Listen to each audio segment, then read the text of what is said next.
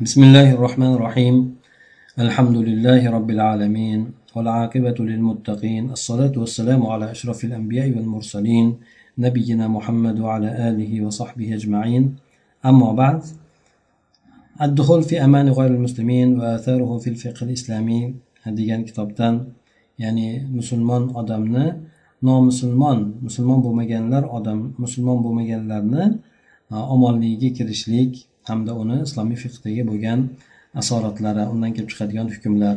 Mana shu to'g'risidagi yozilgan kitobdan e, bo'layotgan darsimiz demak ikkinchi o'sha e, masala ya'ni e, omonlikka kirishlik omonlik olib ularga kirishlikdagi kelib chiqadigan masalalardan ikkinchisi to'g'risida ekan.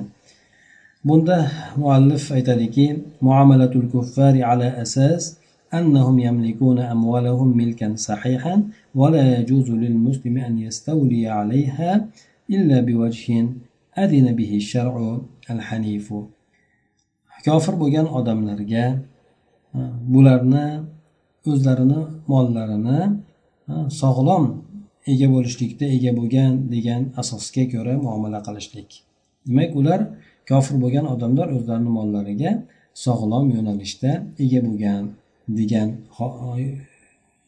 tushuncha bilan muomala qilishlik. Mana shunday ekan demak musulmon odamga ularni mollariga shariat ruxsat bergan uslubdan boshqa holatlarda egalik qilib olishligi mumkin emas ekan joiz emas ekan.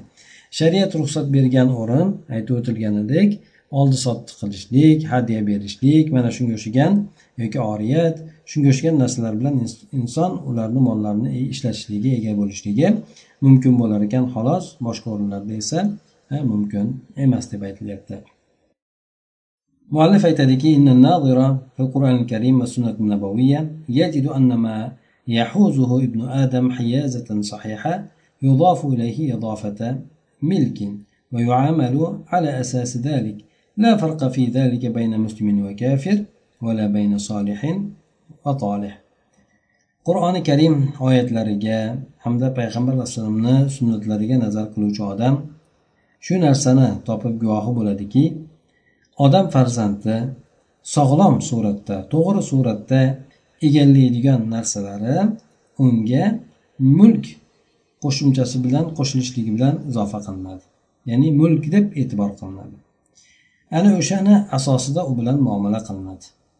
Bu borada musulmon bilan kofirni yoki bu solih bo'lgan odam bilan fosiq yomon bo'lgan odamni o'rtasini ajratilmaydi demak inson sog'lom suratda to'g'ri suratda egallab olgan narsasi albatta uni mulkiga aylanar ekan فقد أضاف الله تعالى في مواضع كثيرة أموال المسلمين إليهم وأضاف من مواضع أخرى أموال الكفار إليهم وأخبر أن كل فريق ينفق من ماله وأنه سيحاسب يوم القيامة على أساس ذلك.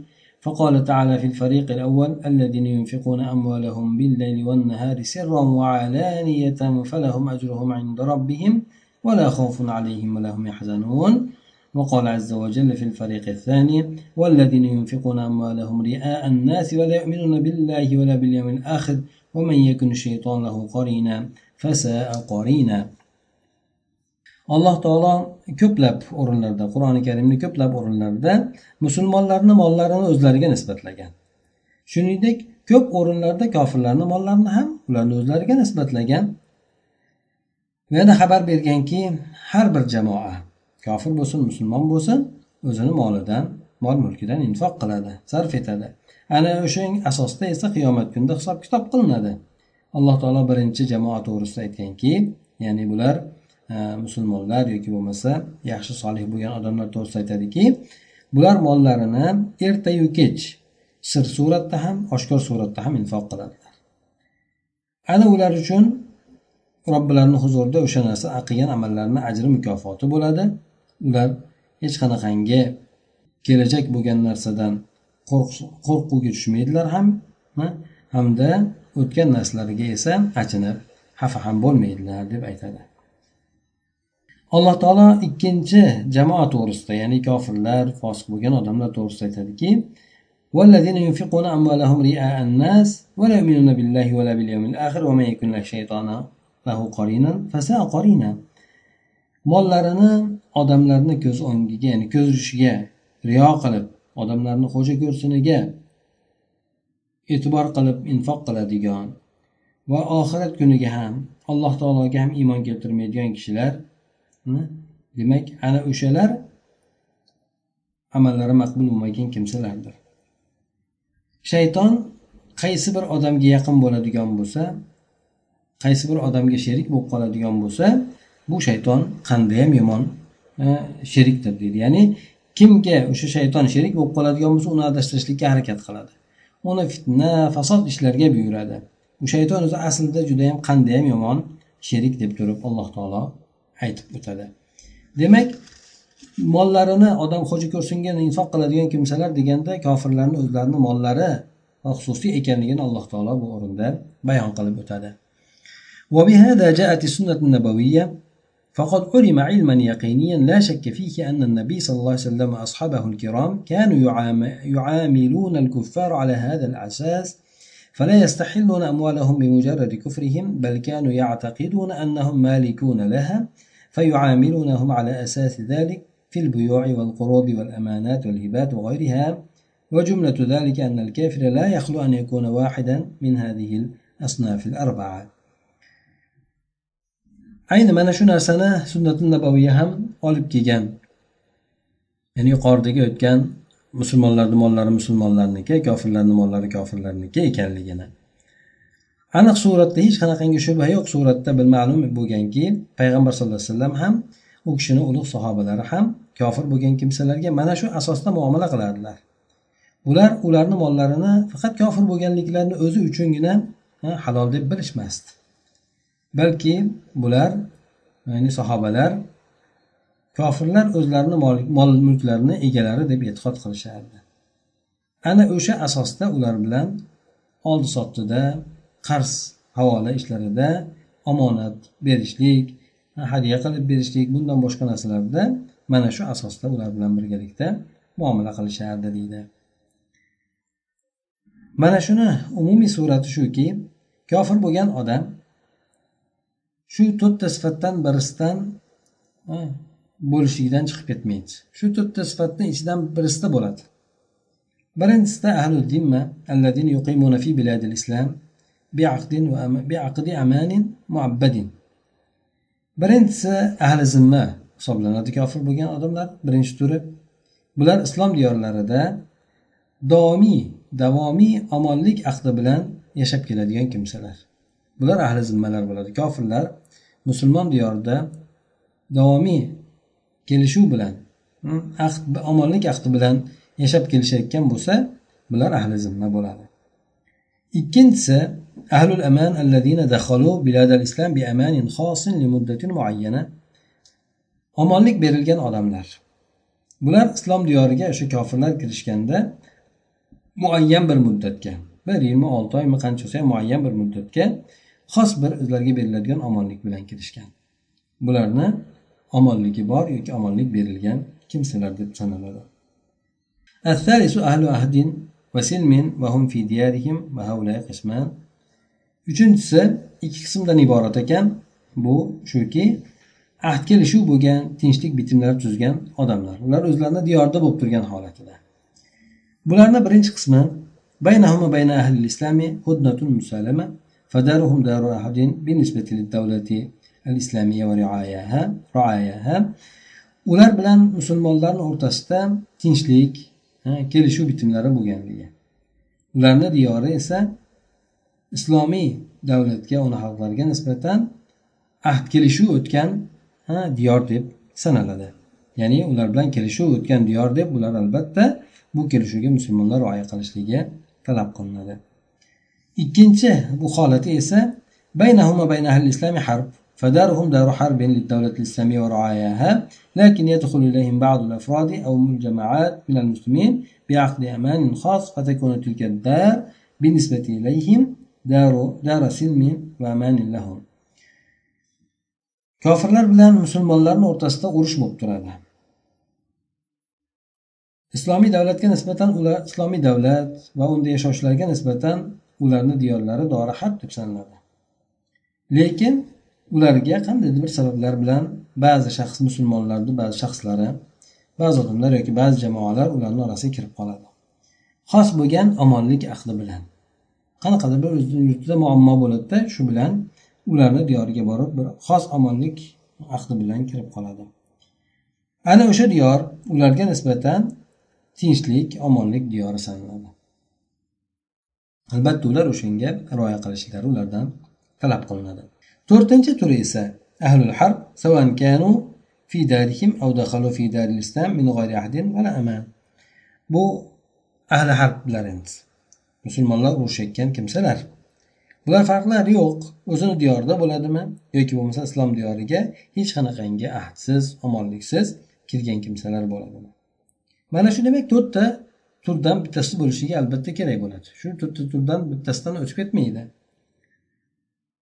فمن كان من الصنفين الأوليين أولين فهذا معصوم الدم والمال باتفاق العلماء kim endi birinchi ikkinchi turdan bo'ladigan bo'lsa ya'ni ahli zimma bo'lsa musulmon diyorlariga omonlik bilan kelganlar bo'ladigan bo'lsa qoni ham moli ham butun olimlarni ittifoqi bilan ma'sum himoyalangan sanaladi ومن كان من الصنف الرابع فلا عصمة لدينه وماله باتفاق الفقهاء أيضا فكيف يكون نفس العدو المحارب ولماله حرمة وقد انتهك كل حرمة بمحاربته لأهل الإسلام وسعيه في النيل من أنفسهم وأموالهم وأعراضهم agar endi to'rtinchi turdan bo'ladigan bo'lsa to'rtinchi tur bu ahli harb musulmonlar urushayotgan tomon endi buni dinini ham molni ham hech qanaqangi hurmati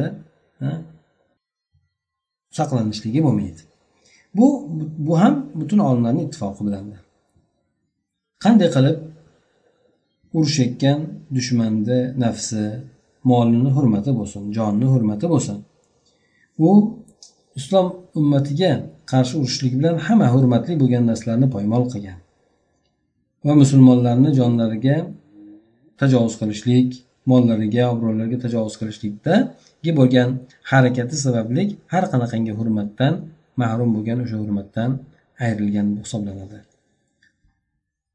ومن كان من الصنف الثالث من أي قسمه كان فالواجب على المسلم الالتزام بموجبات عقد الأمان فيحرم عليه التعدي على دمائهم وأموالهم. سواء قلنا إن موجب ذلك, موجب ذلك عقد الأمان فقط كما هو رأي أبي حنيفة وأصحابه رحمهم الله أو قلنا إن المسلم لا يجوز له التعدي على دم الكافر ولا استيلاء. على ماله إلا بسبب المشروع حتى إن كان حربيا فأموال الكفار حربيين لا تحل إلا في ميدان الحرب والقتال غنيمة للمسلمين. وهذا الذي يفهم من أقوال جماهير الفقهاء وهو الصواب الذي تؤيده الأدلة الشرعية والسيرة النبوية من مع المخالفين. فقد كان النبي صلى الله عليه وسلم وصحابته الكرام يلقون أعداءهم يلقون يلقون أعداءهم المشركين الحربيين في غير ميادين القتال يلقون أعداءهم المشركين الحربيين في غير ميدان القتال فلا يبادرون إلى سفك دمائهم ولا مصادرة أموالهم بل يعاملونهم على أساس أنهم يملكون ما تحت أيديهم فيشترون منهم ويقبلون هديتهم. keyin endi uchinchi turdan bo'ladigan bo'lsa uchinchi tur aytdik bu ular o'zini diyorda turib ahd odamlarga aylanganmi? Bu ikki turli bo'ladi. Birinchisi o'rtada tinchlik bitimlari tuzilganida musulmonlarga davlatga nisbatan ularda davlati joylari xalqlari omonlik berilgan diyor deb sanaladi. Ikkinchisi ahli harb bo'ladiyu lekin e, ba'zi odamlar ba'zi jamoalar ularni yerlariga bir xos bo'lgan kelishuv bilan kirib turishadi. Demak shu qaysi bir qismdan bo'ladigan bo'lsa ham musulmon odamga vojib bo'lgan narsa o'sha amonlik aqdini taqozo etadigan narsalarini lozim tutishlik talablarni lozim tutishlik bo'ladi. O'sha aqdda kelishuvda nima berilgan bo'lsa o'shani lozim tutishlik kerak bo'ladi. Ularga ularni qonlariga ham mollar kofirlarni qonlariga ham mollariga ham tajovuz qilishligi harom bo'ladi. Bu yerda farq yo'q biz aytsakki o'shani taqozosi bu faqatgina omonlik aqdiga ko'rami? Bu abu hanifa hamda u kishini sahoba ashoblarini sheriklarini bo'lgan fikri kabi yoki bo'lmasa musulmon odam musulmon odamga o'sha kofirni qoniga ham tajovuz qilishligi yoki uni molini egallab olishligi mumkin bo'lmaydi. Illo shar'iy sabab bilan mumkin bo'ladi deb aytamizmi bunda? Farqi yo'qdir. Baribir o'sha musulmon odam ularni qonlariga mollariga tajovuz qilishligi o'sha paytda mumkin emasdir. Hattoki u odam harbiy bo'lsa ham. Harbiy bo'lgan musulmonlarga qarshi jang qilayotgan kofirlarni mollari ham jang maydonida musulmonlar ya'ni jang maydonida halol bo'ladi. Urush maydonida halol bo'ladi. Bu narsa musulmonlar uchun g'animat deb o'lja deb halol bo'ladi. Mana shu narsa esa jumhur fuqarolarni so'zlaridan tushuniladigan narsa ya'ni ko'plab olimlar shu gapni aytishgan. Bu yana shar'iy dalillar ham payg'ambar alayhisalomni o'zlarini siyratlari ham u kishini o'z muxolifatlari bilan tutgan o'rinlaridan bu narsa demak tutgan o'rinlarida ma'lum bo'ladi deydi.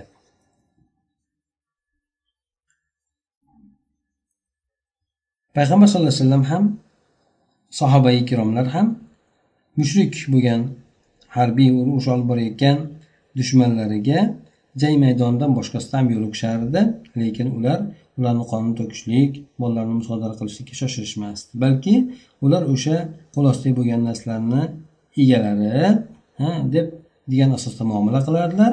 Ana shuning uchun ulardan sotib olishardi ularni hadyalarini qabul etishardi deb keladi.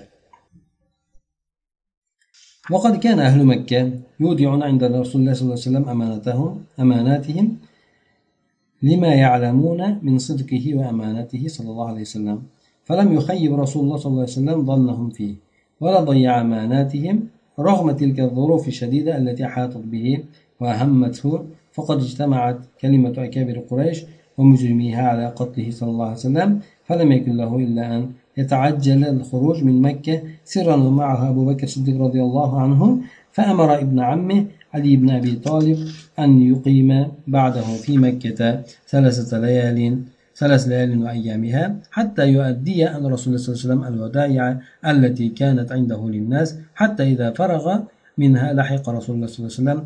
وفي هذا دليل ظاهر على أن النبي صلى الله عليه وسلم لم يكن يستحل أموال الكفار لمجرد كفرهم ولا يجيز خيانتهم والغدر بهم وإن كانوا في دار حرب وعداوة ومن قوم بالغوا في الاعتداء والإيذاء وسعوا في السجن والتعذيب أو القتل والتشريد كما كان حال مشركي قريش معه صلى الله عليه وسلم مكة دقي شوشلر يعني مكة مشركلر payg'ambar sallallohu alayhi vasallamni oldiga o'zlarini omonatlarini qo'yishar edi payg'ambar alayhissalomni rostgo'yligi omonatdorligini bilganliklari uchun shunday qilishardi.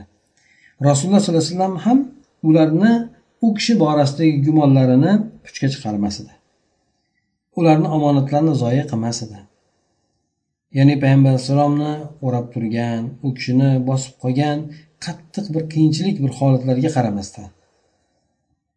Qurashni kattalarini hamda ularni mujrim zo'ravonlarini so'zi payg'ambar alayhisalomni o'ldirishlikka jamlandi. Shunga kelishdi. Payg'ambar sallallohu alayhi vasallam esa makkadan sirran tezroq chiqib ketishlikka e, chiqib ketishligidan boshqa chorasi bo'lmadi. Abu bakr siddiq roziyallohu anhu u kishi bilan birga edi. Shunda jiyanlar amakivachchalari ali ibn abi tolib roziyallohu anhuga ya'ni bu makkada u kishidan keyin uch kun turib turishligini uchga kecha surib turib turishligini hattoki rasululloh alayhivasallamdan o'sha odamlar u kishini oldiga odamlar uchun u kishini oldida bo'lgan omonatlarini ado etishligi shu uch kunni ichida amalga oshardi. Mana shuning uchun payg'ambar alayhisalom uch kungacha qolishlikni bu kishiga taklif etgan edi. Hattoki ali roziyallohu anhu o'sha omonatlarni egalariga berib bo'lgandan keyin rasululloh alayhivasallamga yetib oldi. Mana shu narsada aniq bir ko'rinib turgan dalil borki payg'ambar sallallohu alayhi vasallam kofirlarni mol mulklarini ular kofir bo'lganligini o'zi sababli halol sanamasdi. Ularga xiyonat qilishlik ularni aldashlikni joiz deb bilmasdi. Garchi ular dorharbda dushmanlik qilinadigan joylarda bo'lsa ham. Yana bular tajovuz qilishlikda ozor berishlikda judayam mubolag'a qilib yuborgan qavmlardan bo'lishiga qaramasdan judayam qattiq qiynagan bo'lishligiga qaramasdan. Ular payg'ambar alayhisalomni qamab qo'yishlik azoblashlik o'ldirishlik quvg'in qilishlik mana shu narsalarga harakat qilgan bo'lishligiga qaramasdan. Chunonchi bular mushuklar payg'ambar alayhissalom bilan birgalikda mana shunday ishlarni qilganliklari uchun ya'ni juda qattiq qiynaganligi uchun ham shunday bo'lsada payg'ambar alayhisalom ularni mol mulklarini halol bo'ladi deb ularni mol mulklarini musodara qilib yubormadi yoki ularni o'g'irlab ularga xiyonat qilmadi ومن الأحاديث الدالة على هذا أيضا حديث عبد الرحمن بن أبي بكر الصديق رضي الله عنه قال كنا مع النبي صلى الله عليه وسلم ثلاثين ومئة ثم جاء رجل مشرك مشعان طويل بغنم يسوقها فقال النبي صلى الله عليه وسلم أبيعا أم أتية أو قال أم هبة فقال لا بل بيع فاشترى منه شاة bu aytib o'tgan narsamizga dalolat qiluvchi bo'lgan hadislardan keladiki mana abdurahmon abi bakr roziyallohu anhuni o'g'illari abdurahmonni qilgan rivoyati aytishadiki biz payg'ambar sallallohu alayhi vasallam bilan birga edik bir yuz o'ttizta atrofida edi shunda bir mushrik odam kelib qoldi ya'ni mushan tovil bo'yi uzun ya'ni judayam e, uzun. Boshlari to'zib ketgan shunaqangi uzun bo'lgan bo'yli bo'lgan odam kelib bir mushuk kelib qoldi. Ya'ni u o'zini yetaklayotgan qo'ylari bilan birga keldi. Shunda payg'ambar sallallohu alayhi vasallam aytdilarki buni sotasanmi yo hadya qilib berasanmi? dedi. Yoki hiba qilib ya'ni shunday hadya qilib bekorga berib yuborasanmi dedi. u odam aytdiki yo'q buni sotmoqchiman dedi keyin payg'ambar alayhisalom undan bitta qo'yni sotib oldi bu yerda demak mushukni hamma qo'ylarini olib qo'ygani yo'q demak ulardan sotib olishlik bilan uning mulkini egalladi ya'ni bir qo'yni sotib olishlik bilan egalladi وفي هذا الحديث أنه صلى الله عليه وسلم كان في سرية مع أصحابه فلقوا مشركا فلم يستحلوا ماله دمه مع أنهم كانوا في حال حرب مع المشركين كما قال الإمام أبو محمد بن حزم رحمه الله كل موضع سوى مدينة رسول الله صلى الله عليه وسلم فقد كانوا ثغرا ودار حرب مغزا جهادا مغزى جهاد. bu hadisda demak payg'ambar sallallohu alayhi vasallam o'zini sahobalaridan bir jamoa gruppani ichida bo'lgan ekan ular bir mushrikka qilib qolishgan lekin uni molini ham qonini ham halom sanashmadi shu bilan birgaki ular bu mushuklar bilan birgalikda urush holatida edi. Imom abu muhammad ibn hazm rahmaulloh aytadilarki payg'ambar sallallohu alayhi vasallamni madinalardan boshqa har qanday joy bu sag'ir bo'lgan. Ya'ni musulmonlarni musulmonlar tomonga o'tiladigan joy bo'lgan yoki musulmonlarni o'sha himoya o'rni bo'lgan dori harb bo'lgan urush diyori bo'lgan va jihodni g'azot o'rni bo'lgan. Jihod g'azot ya'ni jihodni qilinadigan jihod jang qilinadigan o'rin bo'lgan deb keltirib o'tadi. Demak o'sha madinadan boshqa joylarda hammasi o'z aslida dori harb bo'lgan o'sha payg'ambar alayhisalomni avval davrlarida lekin ular bironta jangga chiqadigan bo'lsa ham o'sha yerda boshqa bir qavmlarni qabilalaridan o'tadigan bo'lsa ularni mollarini taroj qilib shuni xohlaganini olib xohlaganini tark qilib o'tishmagan balki bular o'sha yerda olgan bo'lsa sotib olishgan bular o'zaro o'sha kofirlarni mulklarini o'zlarini mulklari ekan degan xulosaga ko'ra muomala qilishgan وروى البخاري رحمه الله على حديث بقوله باب الشراء والبيع مع المشركين وأهل الحرب imom buxoriy rahimaulloh mana shu hadisga shunday deb bob keltirgan ekan bu mushriklardan hamda ahli harb bo'lgan urush olib borayotgan kishilardan oldi sotdi qilishlik to'g'risidagi bob degan ekan وقال ابن بتال رحمه الله الشراء والبيع من الكفار كل كلهم كلهم جائز إلا أن أهل الحرب لا يباع منهم ما يستعينون به على إهلاك المسلمين من العدة والسلاح ولا ما يقوون به عليهم وقال العيني رحمه الله فيه جواز بيع الكافر وإثبات ملكه على ما في يده ibn battol rahimaulloh aytadilarki kofirlarni hammasidan oldi sotdi qilishlik joiz mumkindir faqatgina ahli harb bundan istisno qilinadi ulardan o'sha musulmonlarni halok qilishligiga ular yordamlashadi yordamlanadigan urush har xil tayyorgarlik narsalari qurol yarog'lar mana shu narsalar ularga sotilmaydi. Va ular bilan shu musulmonlarga qarshi quvvatlanadigan narsalari ham kuchayadigan narsalari ham sotilmaydi deb aytib o'tgan ekan. Angi rahmaulloh aytganlarki bu kishi hanafiy olimlardan mana bu hadisda kofirlar kofir odam bilan birgalikda e, oldi sotdi qilishlikni joiz ekanligi bor.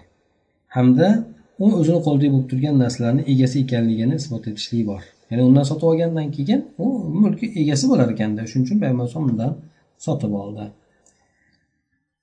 ثم أورد البخاري رحمه الله بابا آخر وقال باب شراء المملوك من الحرب وهبته وعتقه قال النبي صلى الله عليه وسلم لسلمان كاتب وكان حرا فظلموه وباعوه وسبي عمار وصحيب وبلال وقال الله تعالى والله فضل بعضكم على بعض في الرزق فما الذين فضلوا براد رزقهم على ما ملكت أيمانهم فهم فيه سواء أفبنعمة الله يجحدون.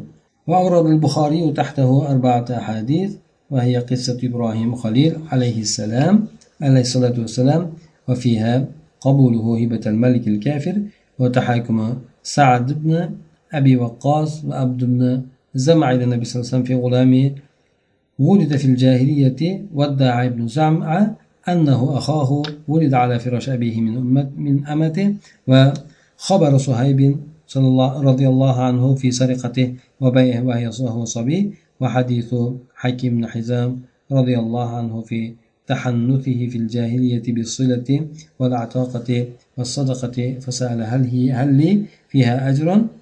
فقال رسول الله صلى الله عليه وسلم أسلمت على ما أسلفت من الخير.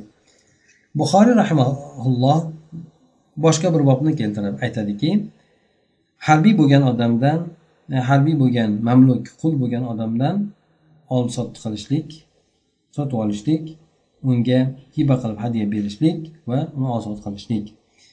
Payg'ambar sallallohu alayhi vasallam salmon roziyallohu anhuga aytganlarki kotib ya'ni o'sha xo'jayining bilan hojang bilan kelishib yozgin yozishgan o'sha bir narsaga kelishgan ya'ni sen bir pul berib yoki ishlab berib ozod bo'lib ketaveradigan muayyan bir mablag'ga kelishgin deb payg'ambar alayhisalom aytdi. U kishi aslida hur bo'lgan edi u kishiga zulm qilib sotib yuborishgan edi shuningdek ammor suhayb bilol bular hammasi asr qilib olingan edi hm? alloh taolo aytadiki alloh taolo sizlarni ba'zilarni ba'zilardan rizqi afzal qilib qo'ygan فما الذي فضلوا براد رزقهم على ما ملكت أيمانهم rizqlari afzal qilingan kimsalar qo'l ostidagi bo'lgan odamlarga rizqlarni qaytaruvchi emasdirlar ular unda barobardilar alloh taoloni ne'matini inkor etasizlarmi deb alloh taolo aytadi demak alloh taolo insonlarni rizqda bir biridan jinday afzal qilib qo'ydi. Kimdir ko'proq kimdir ozroq endi rizqi afzal qilingan kimsalar ya'ni rizqi ozroq bo'lgan kimsalar qo'l ostidagi bo'lgan odamlarga hm, rizqlarini qaytaruvchi emaslar. O'zlaridan o'sha pastlik bo'lgan e, rizqi pastroq qilingan odamlar demak o'sha qo'l ostidagi bo'lgan odamlarga rizqini qaytaruvchi emas. Bular hammasi barobar bo'ladi ollohni qaysi ne'matini inkor qilasizlar dedi.